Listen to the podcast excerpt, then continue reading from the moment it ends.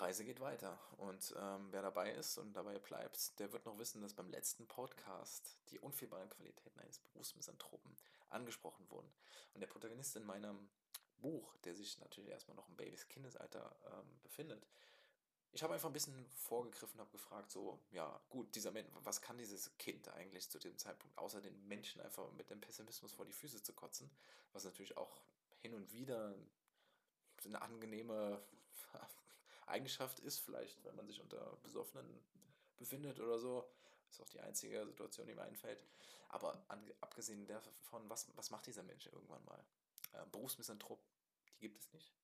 Und damit meinte ich ja nicht äh, irgendwelche Berufsstände, die durch ihren Beruf per se zu Berufsmisanthropen werden, sondern einfach einen Menschen, der misanthropisch, der, der, der Misanthrop wie er im Buche ist, ist. Und nicht wie er in meinem Buch ist, sondern einfach, der von Anfang an gelernt hat, in möglichst jeder Situation alle Menschen und alles Lebende um sich herum zu hassen.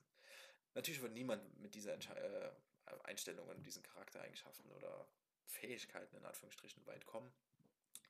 Und deswegen habe ich ja dieses, habe ich ja im letzten Podcast äh, aus dem Buch ähm, diese, diesen Gedanken, dieses Gedankenexperiment gemacht, ähm, als, wie wäre es, wenn in einer Zeitung einfach mal jemand einen Misanthrop, misanthropischen Gutachter oder lebenshassenden Berater suchen würde bei der Firma Hass, Hasser und Hass möglichst? Das ist natürlich absoluter Nonsens, das würde es niemals geben. Ähm, was aber möglich wäre, und das trifft vielleicht vermutlich am ehesten, was für so einen Menschen, der irgendwo talentiert ist, aber dieses Innerste viel zu oft nach außen trägt. Was möglich ist, war mit dem anderen Gedankenexperiment, das ich am Ende vorgelesen habe. Ähm, in diesem Fall war diese, diese Person, die im Innersten viele Kämpfe hat, viele Kämpfe mit schlechten Gedanken auch, diese halt irgendwann verbirgt hinter einer Fassade. Und dieser Mensch war in diesem Gedankenexperiment äh, der Professor.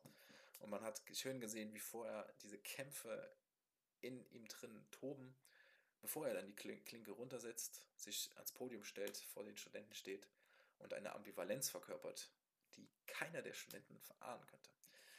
Und indirekt habe ich natürlich dann eine kleine gesellschaftliche ähm, Kritik, nicht Kritik, sondern einfach ein kleiner, kleiner Kommentar gemacht, weil äh, ja, viele Menschen laufen so rum und äh, man glaubt gar nicht, wie viele Menschen von diesen, genau diesen Verhaltensweisen und dieser Ambivalenz, die sie verkörpern, aber diese Verkörperung sieht niemand, weil nur sie selbst sie sehen, was im Inneren abgeht und was sie nach außen zeigen, ähm, ist es gar nicht so unhäufig. Ja, und deswegen geht es jetzt einfach weiter im Text.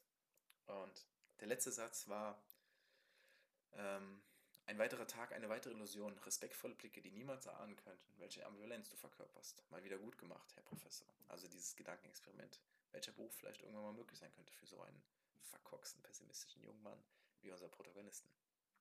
Nun geht's weiter. Um nun mal in größeren Zeitsprüngen zu reden und zu philosophieren, wie ich es wohl schon von seit Anfang an tue, umgab mich, wie ich bereits oft und ausführlich betonen durfte, nein, musste, stets eine mit Abneigung gefüllte Wolke mit selbstzerstörerischer Tendenz. Dass ich von Anfang an nicht anders konnte und wusste, blieb ich dieser Wolke treu.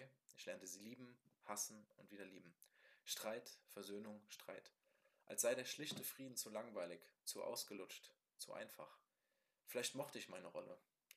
Aber es ging so weiter und so weiter und so weiter. Kindesalter, Jugendalter, junges Erwachsenenalter. Ich fiel nicht auf, da ich wusste, meine angelegten Talente und Eigenschaften dezent und verborgen einzusetzen. Und als kleine Zwischenerklärung passt auch wieder gut zu dem Gedankenexperiment, wo er, dieser Professor, der eigentlich äh, was ganz anderes im Innern darstellt, plötzlich vor den Studenten solch ein Respektperson sein kann. Also, ich fiel nicht auf, da ich wusste, meine angelegten Talente und Eigenschaften dezent einzusetzen. Ich wusste eben, wann der Hauch der Melancholie angebracht war und wann nicht. Ich wusste es schon zum Moment der Geburt. Ich wollte mein, meinem zerknitterten Gesicht zur Geburt die passenden Worte an alle umgebenden Leute in den Mund legen, ließ es dann aber bleiben. Mein Geschenk an dich, Mutter. Irgendwann dann aber, nachdem ich anfing, mir nun auch Gedanken vorzustellen, wie es denn anders ginge, suchte ich Leute auf, die anders waren.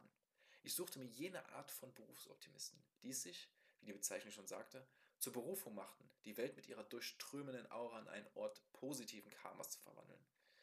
Also diejenige, sie könnte zum Beispiel Frohilde heißen, die bei der Geburt also da standen und nicht nur die Hand der werdenden Mutter drückten, sondern lauthals schrien, das ist das Gefühl der Freiheit, des Lebens, der Inkarnation Gottes. Freue dich dieses Schmerzes, Claudia. Er macht dich lebendig. Willst du mehr? Willst du noch viel mehr? Dann schoss ich heraus, mit zerknittertem, leidendem Gesicht. Mach mal halblang, Hilde. Naja, wo fand man solche Personen, also diese Personen, die so komplett anders drauf waren? Wo fand ich das perfekte Gegenüber, das mir meine eigene, offensichtliche Fehlhaltung zeigte? Hm. Ich musste suchen. Also ich musste erstmal überlegen, dann musste ich suchen. Suchen und suchen mit einer Liste, die nur Orte beinhaltet, die auch wirklich garantierten, den perfekten Optimisten über den Weg zu laufen. Bis dato dachte ich, oder war meine Meinung, äh, dass alle in Frage kommenden Orte entweder mit versteckten negativen Polen durchsetzt oder aber in Scheinheiligkeit ertränkt waren. Trotzdem musste ich mich auf die geblendete Meinung und hoffnungslose Träumerei des gemeinen Fußvolkes verlassen und alle Klischees abklappern, die eine solche Person hervorbringen konnte. Man will ja nicht am Ende voller Vorfreude auf dem Sterbebett liegen und denken, eine solche Freude hätten wir auch vorher erfahren können. Macht natürlich Spaß. Ich, das verbrannte Häufchen Asche, sucht den frisch zerlegten Holzscheit. Asche sucht Scheit. Das Pendant zum TV-Format. Also man kann an dieser Stelle wahrlich erahnen, wie es mir ging, als ich diesen Raum, genauer gesagt diese Station innerhalb des Komplexes Krankenhaus betrat. Und ich sollte an dieser Stelle dazu sagen, ich hatte mir einen Ort ausgesucht, einen Ort unerschütterlicher Optimisten, die mir meine eigene Fehlhaltung offenhalten. Und mein erster Gedanke war eine Entbindungsstation. Also ging ich los zu dieser Entbindungsstation. Aber es war nicht gerade angenehm, den Ort zu besuchen, der mir den ganzen Krampf bescherte. Nun, ich hatte es mir vorgenommen. Also recht zielstrebig schleuste ich mich hinein und führte mich selbst anhand der Schilder in Richtung Entbindungsstation. Warum denn die Entbindungsstation, fragt, fragt sich ja manch einer. Wie ich bereits anfangs leidvoll beschrieb, empfanden die meisten Menschen eine Geburt als äußerst freudiges Ereignis. Die Mutter selbst im Moment der Momente natürlich ausgenommen. Das passierte bei ihr erst nach dem Ausnehmen.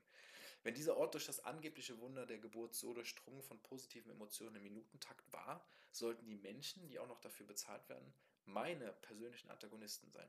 So war jedenfalls die Theorie. Ich entschloss mich rasch, das Treiben zu beobachten und abzuwarten. Was sollte ich sonst tun? Mich herumfragen? Guten Tag, ich bin der Miesepeter und bin auf der Suche. Das sehe ich. Und wie heißen Sie? Das ist mein Name, Miesepeter. M-I-E-S-E, Peter. Mein Beileid dafür. Was suchen Sie denn, Herr Miesepeter? Ich suche meinen Antagonisten. Ich suche jemanden, der das Licht sprichwörtlich in den Händen hält und darauf wartet, meine Höhle zu beleuchten. Ich will mir die Fehler meiner eigenen inhärenten Ansichten aufzeigen lassen und die Erkenntnis meines Lebens haben. Heureka! Ah, sagen Sie das doch direkt. Folgen Sie bitte den Herrn in Weiß. Das war also offensichtlich keine Möglichkeit. Ich wartete aber und beobachtete. Über Stunden bis hin zum Tagen. Irgendwann fiel mir diese 50-jährige, vielleicht ehemals blonde Geburtshelferin auf, die, wie es mir schien, fast rund um die Uhr vor Ort war. Ich ging extra zu verschiedenen Zeiten an aufeinanderfolgenden Tagen zu dieser Station, um auch sicher zu gehen, aber keine Chance. Meine erhoffte Frohilde war stets vor Ort. Die vielleicht leicht geblendete Theorie versprach, dass diese Person vor positiver Energie strotzen musste. Also wartete ich so lange, bis sie Feierabend hatte. Oder zumindest Pause. Eins von beiden sollte sie wohl nachgehen, wenn sie denn ein Mensch war. Irgendwann dann geschah es. Sie ging in einen Raum, zog sich um und kam heraus mit einem Lächeln, das andere Herzen beglückte, mir lediglich Übelkeit verursachte. Bingo! Ich verfolgte sie auf dem Weg hinaus aus dem Krankenhaus und sprach sie just davor an. Guten Tag, Madame, ich bin der Miesepalter und wo. Ich blickte ihr in die Augen. Wo vorher noch ein Lächeln war, hatten ihr Mundwinkel den Rückzug angetreten, mit der Schwerkraft. Gegen das Positive. Das gesamte Gesicht erschien schlaff, in sich gekehrt, ausgezehrt als hätte jede Geburt ihr ein Lebensjahr genommen. Selbst ich, unerschrockener Lebensfeind, musste mit der Wimper zucken und, und schrak von meiner eigentlichen Anliegen zurück. Ich?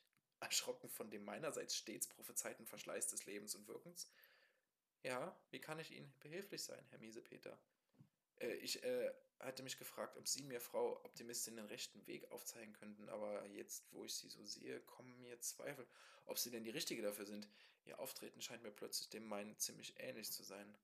Ach, werter Herr, was glauben Sie, woher ich die Kraft nehme, stets mit einem Lächeln auf dem Mund dem stressigen alltäglichen Treiben entgegentreten zu können? Wo eine Kraft ist, herrscht stets eine Gegenkraft. Dafür büße ich im Leben abseits des Wirkens hier auf der Station. Eigentlich keine verwunderliche oder neuartige Erkenntnis. Geblendet von meiner Theorie hing ich dem Irrglauben nach und übertrug, übertrug ihre Fassade, die sie nun freudestrahlend herumtrag, auf ihr gesamtes Leben. Dabei wusste ich es doch besser. Und an dieser Stelle machen wir Cut. Und das ist leider ein sehr trauriger Cut, das muss ich zugeben.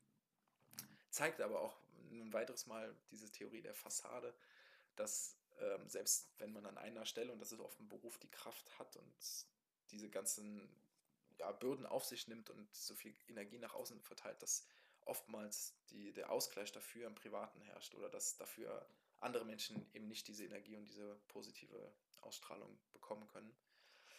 Ja, und der Herr Miesepeter hat also den erst, die erste Suche im Krankenhaus begonnen und wollte eigentlich die Berufsoptimistin finden, die als Gegengewicht für seine eigene Einstellung ihn bekehren konnte, aber hat sich jetzt erstmal leider nur bestätigt gefühlt. Aber wie es weitergeht und wir hoffen ja alle auf ein Happy End, werden wir dann irgendwann in Zukunft ähm, erfahren. Vielen Dank fürs Zuhören. Oh, thank you.